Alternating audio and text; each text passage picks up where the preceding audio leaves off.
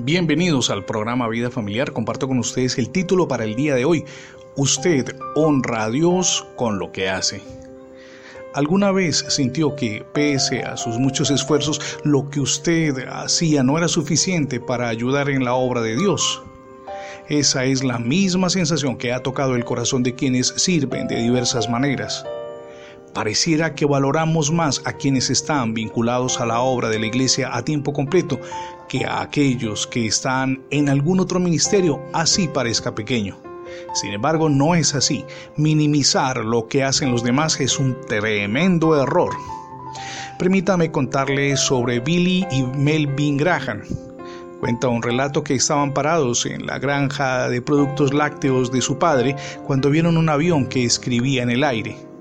Los muchachos observaron que el avión dejaba claro en su recorrido dos letras, V pequeña y P. Quedaron impactados.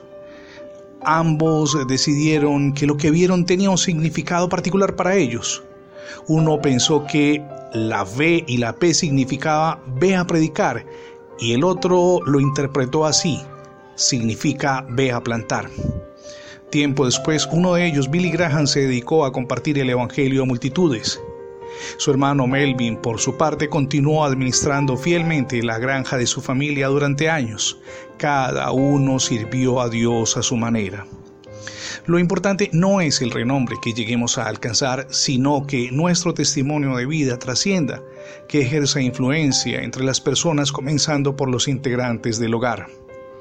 En Efesios 4, 11 al 16 leemos, y él mismo constituyó a unos apóstoles, a otros profetas, a otros evangelistas, a otros pastores y maestros a fin de perfeccionar a los santos para la obra del ministerio, para la edificación del cuerpo de Cristo. El apóstol Pablo también escribe que, según la actividad propia de cada miembro, el cuerpo de Cristo recibe su crecimiento para ir edificándose en amor ánimo, adelante. Dios tiene un propósito con su vida. Usted lo honra con lo que hace así parezca pequeño. Por encima de todo, sea fiel a Dios y viva a Cristo cada día, comenzando por su propia familia, allí en su entorno con su esposa y con sus hijos. Es el primer ministerio que Dios nos da. Si no ha recibido aún a Cristo desde la misión Edificando Familias Sólidas, le invitamos para que le abra las puertas de su corazón a nuestro Dios y Salvador Jesús. Gracias por acompañarnos en las transmisiones diarias del programa Vida Familiar.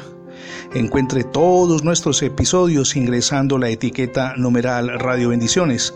Podrá acceder a más de 20 plataformas donde tenemos todos los contenidos digitales. Otra forma muy sencilla es ingresando la dirección electrónica programavidafamiliar.com.